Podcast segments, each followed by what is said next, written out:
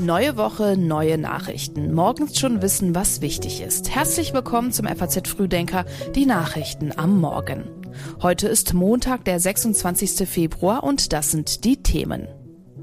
Wirtschaftsminister Habeck legt eine Strategie für die Speicherung von CO2 vor. Ungarns Parlament stimmt über Schwedens NATO-Beitritt ab und die Streikwoche im ÖPNV beginnt. Bevor wir starten, hier aber noch das Wichtigste aus der Nacht. In Brasilien haben Zehntausende Anhänger des ehemaligen Präsidenten Bolsonaro wegen der gegen ihn laufenden Ermittlungen protestiert. Ihm wird vorgeworfen, an einem versuchten Staatsstreich nach seiner Wahlniederlage 2022 beteiligt gewesen zu sein.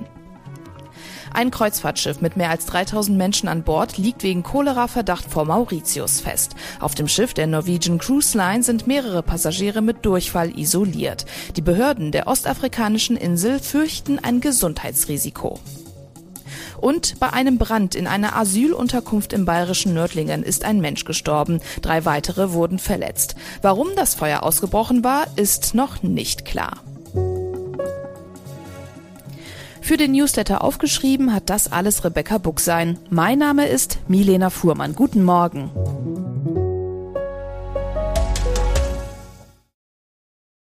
Heute stellt Bundeswirtschaftsminister Robert Habeck die Eckpunkte für die Carbon Management Strategie seines Hauses vor und einen darauf basierenden Gesetzesentwurf. Beide Papiere sollen danach in die Ressortabstimmung innerhalb der Bundesregierung gehen.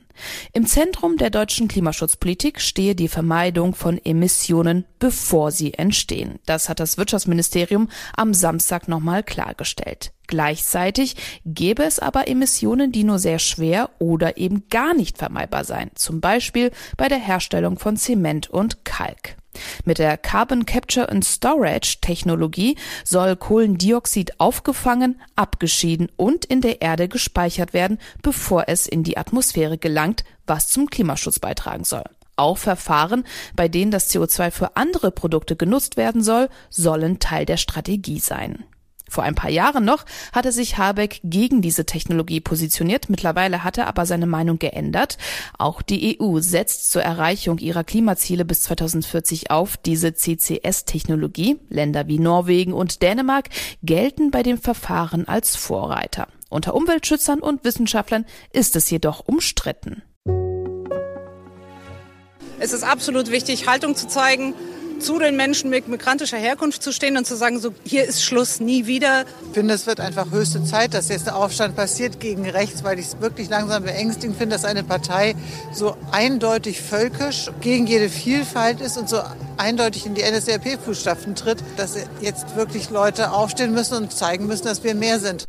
In mehreren deutschen Städten sind am Wochenende wieder tausende Menschen gegen Rechtsextremismus auf die Straße gegangen. In Hamburg zum Beispiel haben laut Polizei gestern zwischen 50.000 und 60.000 Menschen demonstriert. Und auch führende international tätige Unternehmen und Gewerkschafter stemmen sich gemeinsam gegen Rechtsextremismus und wollen heute die Erklärung Wirtschaft für Demokratie verabschieden. In Stuttgart werden bei der Veranstaltung mit dem Bundespräsidenten unter anderem die Vorstandsvorsitzenden von Daimler und Volkswagen erwartet. Und auch der baden-württembergische Ministerpräsident Winfried Kretschmann wird dabei sein. Der Geschäftsführer des Luftfilterherstellers Mann und Hummel Deutschland, Hanno Höhn, sagte gegenüber der FAZ, wenn es um demokratische Grundrechte, um den Erhalt der freien Marktwirtschaft und den Freihandel in Europa gehe, sähen sich die Unternehmen stark in der Pflicht, über die Bedeutung der Demokratie zu sprechen. Anders als die Programme der anderen Parteien stehe das Parteiprogramm der AfD unternehmerischen Interessen entgegen, heißt es weiter. Busse, U-Bahnen und Straßenbahnen werden in dieser Woche in vielen Städten wieder stillstehen. Der zweite große Arbeitskampf in diesem Jahr, zu dem Verdi aufruft, soll heute beginnen und bis Samstag dauern. In den einzelnen Bundesländern wird an unterschiedlichen Tagen gestreikt. Heute startet der Ausstand in Rheinland-Pfalz und im Saarland. Bayern ist als einziges Bundesland nicht betroffen. In manchen Ländern sind die Streiktermine noch nicht bekannt. Verdi will aber spätestens 48 Stunden vorher vorwarnen. Laut Verdi sind rund 90.000 Beschäftigte zum Ausstand aufgerufen. In den meisten Tarifrunden geht es vor allem um bessere Arbeitsbedingungen für die Beschäftigten. Verdi fordert zum Beispiel kürzere Arbeitszeiten ohne finanzielle Einbußen und längere Ruhezeiten zwischen einzelnen Schichten, um die Jobs insgesamt attraktiver zu machen. Hauptstreiktag soll laut Verdi der Freitag sein. Parallel dazu hat Fridays for Future zu mehreren Demos gegen die Klimakrise aufgerufen. Die Ukraine kann mit mehr Unterstützung aus der EU rechnen. Außenministerin Annalena Baerbock hat bei ihrem Besuch gestern versprochen, die humanitäre Hilfe um weitere 100 Millionen Euro aufzustocken. Zwei Jahre nach Beginn des russischen Überfalls liegen große Teile der ukrainischen Infrastruktur in Trümmern. Mit dem Geld der Bundesregierung soll die Bevölkerung dabei unterstützt werden, zum Beispiel die Wasserversorgung, Krankenhäuser, aber auch Wohnhäuser wieder aufzubauen, so Baerbock. Und genau das ist das Herzstück unserer internationalen internationalen Hilfe, der zivile Wiederaufbau. Deswegen stocken wir unsere humanitäre Hilfe heute um weitere 100 Millionen Euro auf. Damit ist die humanitäre Hilfe aus Deutschland für die Ukraine, für die Menschen hier in der Ukraine bei einer Milliarde Euro. Sie unterstützt 14 Millionen Menschen hier in der Ukraine, die seit zwei Jahren tagtäglich darauf angewiesen sind, dass internationale Hilfe ihre Wasserversorgung, ihre Krankenhäuser, ihre Häuser wieder aufbaut. Bei ihrem gestrigen Besuch kam der Ministerin der Krieg außerdem bedrohlich nahe. Ukrainische Sicherheitsleute hatten eine russische Aufklärungsdrohne gesichtet, als Baerbock die ukrainische Stadt Mykolaiv besucht hat. Weil auf solche Aufklärungsdrohnen in der Regel ein direkter russischer Luftangriff folgt, hat die Ministerin den Besuch sofort abgebrochen. Unterstützung soll es auch aus Frankreich geben. In Paris lädt Frankreichs Präsident Emmanuel Macron für heute 20 Staats- und Regierungschefs zur internationalen Unterstützerkonferenz ein. Auch Kanzler Olaf Scholz soll mit dabei sein. Dieser hatte im Vorfeld dazu aufgerufen, zu einer Politik der Abschreckung zurückzukehren. Zusammen mit unseren Verbündeten müssen wir so stark sein, dass niemand es wagt, uns anzugreifen, sagte Scholz in einer Videobotschaft am Samstag. Darauf hofft auch Schweden, das seit fast zwei Jahren in die NATO aufgenommen werden will. Heute soll das ungarische Parlament den Weg dafür freimachen. Außer Ungarn haben bereits alle NATO-Mitglieder zugestimmt. Nach dem offen ausgetragenen Streit der Wirtschaftsweisen um die Berufung von Veronika Grimm stimmen heute die Aktionäre von Siemens Energy über die Personalie ab. Auslöser für den Streit war die Frage, ob Grimm als Mitglied des Sachverständigenrats zur Begutachtung der gesamtwirtschaftlichen Entwicklung auch Aufsichtsrätin bei Siemens Energy werden darf. Vier Wirtschaftsweisen sehen darin einen Interessenkonflikt und fordern Grimm auf, entweder auf das Mandat bei Siemens Energy oder eben auf ihren Posten im Sachverständigenrat zu verzichten.